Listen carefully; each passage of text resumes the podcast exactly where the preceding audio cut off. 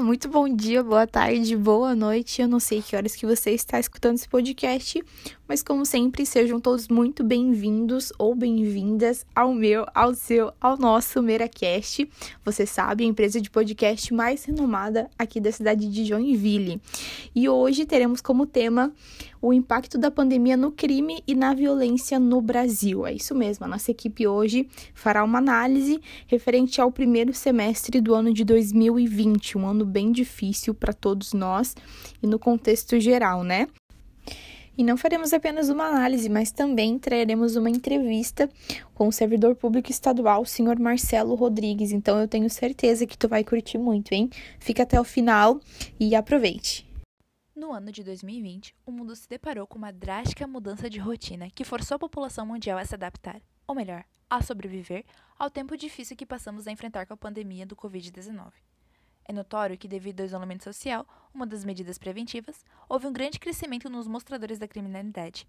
Crimes como furtos e roubos, com relação aos seus grandes indicadores, são substituídos por crimes da violência doméstica e o crime organizado do tráfico de drogas.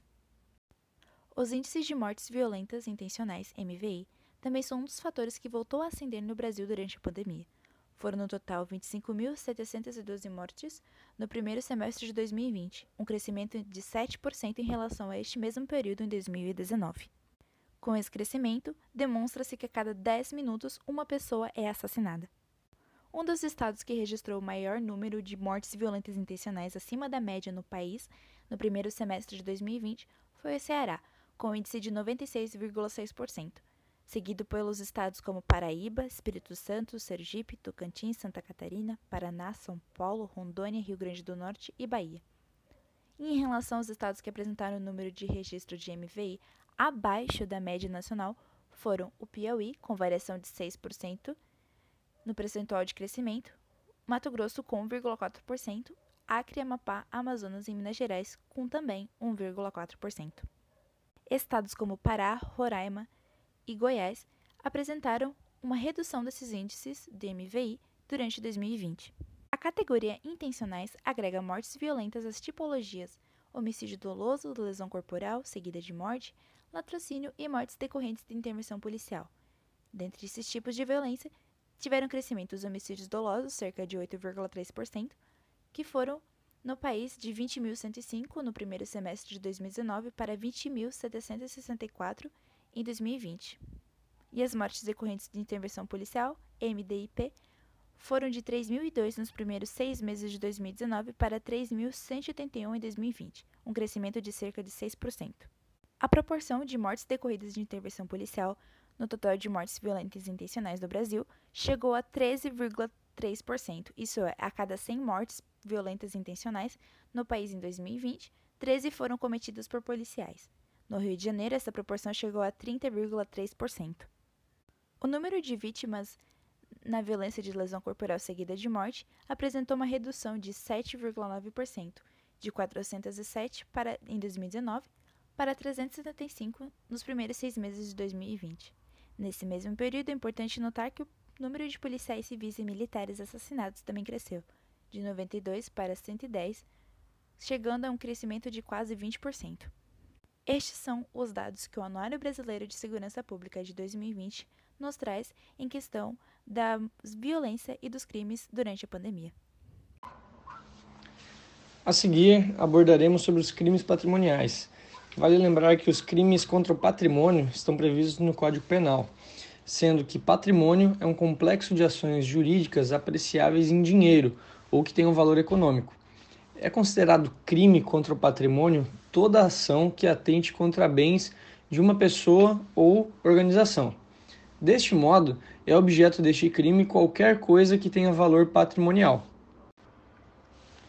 Os principais crimes patrimoniais são furto, roubo, extorsão, extorsão mediante sequestro, apropriação indébita, estelionato e receptação.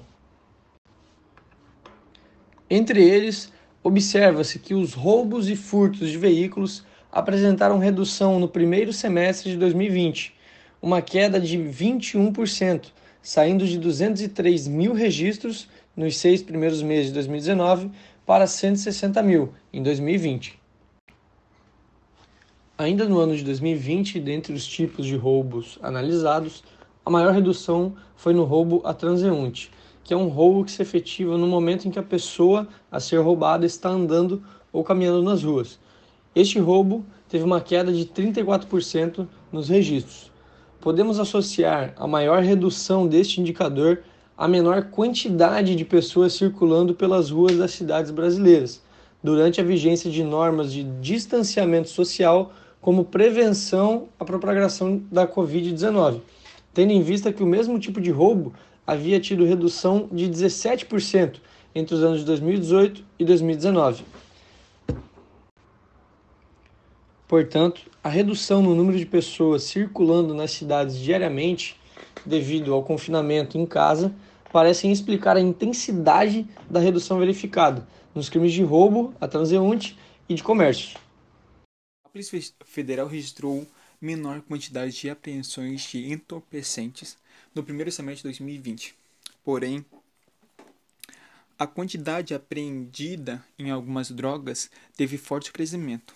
No caso da maconha, houve em dois, no caso da maconha, foram 659 apreensões no primeiro semestre de 2019, gerando um total de 105 toneladas apreendidas. Já no mesmo período de 2020, foram 605 apreensões, gerando uma gerando um volume apreendido de 217 toneladas. As mortes decorrentes da intervenção policial continuam a crescer no primeiro semestre de 2020. Em 2019, foram registradas 3.002 casos. Já em 2020, houve um aumento de 6%, ficando assim com 3.181 casos. Já o latrocínio com, seguiu a redução que houve em 2018 e 2019. Em 2019 foi registrado 832 casos. Já em 2020 foram 719, havendo assim uma redução de 13,6%. Vale lembrar que não há só esses tipos de crime, há outros tipos de crime que ocorreram durante a pandemia, tendo reduções e aumentos. O que você considera pontos importantes para o combate efetivo da violência? Para que a violência seja efetivamente combatida, todos os setores da sociedade devem cumprir bem o seu papel, sendo as principais: a educação, segurança, saúde pública e justiça. Se qualquer órgão desse sistema falhar, nada que os outros façam terá resultados. Um poder policial mais incisivo e rígido pode representar uma violação aos direitos humanos? O tema direitos humanos é muito amplo e subjetivo, depende muito da interpretação de quem analisa a questão. A atuação policial é extremamente baseada na lei. Se a lei conceder poderes mais rígidos e incisivos e o policial militar atuar segundo ela, não há no que se falar em violação dos direitos humanos. O dever do policial é proteger o cidadão, mas e os policiais? Quem protege eles? O policial militar também é um cidadão para todos os fins. Possuímos algumas características únicas, como a justiça militar, mas só em razão da função, felizmente hoje recebemos amparo de algumas leis, com a possibilidade de sermos defendidos por um defensor público. Mas o preconceito ainda é grande em razão de mídias que querem desestabilizar a imagem da polícia militar, por interesses pessoais e políticos e não pelo bem da sociedade. Na sua opinião, a proposta de tolerância zero, posicionamento inteligente, os postos comunitários e as bases móveis são ferramentas que podem diminuir consideravelmente o número de crimes? Cada tipo de policiamento possui um objetivo e todos atuando em conjunto contribuem para a melhora da segurança pública. O policiamento inteligente é muito eficaz, porém a criminalidade também se adapta e nem sempre o policiamento evita todos os crimes. Não cabe ao policial militar ter tolerância zero ou não, ele deve cumprir a lei e respeitá-la. Opiniões pessoais não podem interferir na função pública. É isso aí, pessoal. Chegou ao fim mais um episódio do nosso podcast. Não esqueça de nos seguir lá no Instagram. O nosso arroba é mera.cast. E fique ligadinho, porque semana que vem teremos o nosso penúltimo episódio da nossa série de podcasts, tá bom? Um grande beijo, muito obrigado pelo carinho da sua audiência e até a próxima.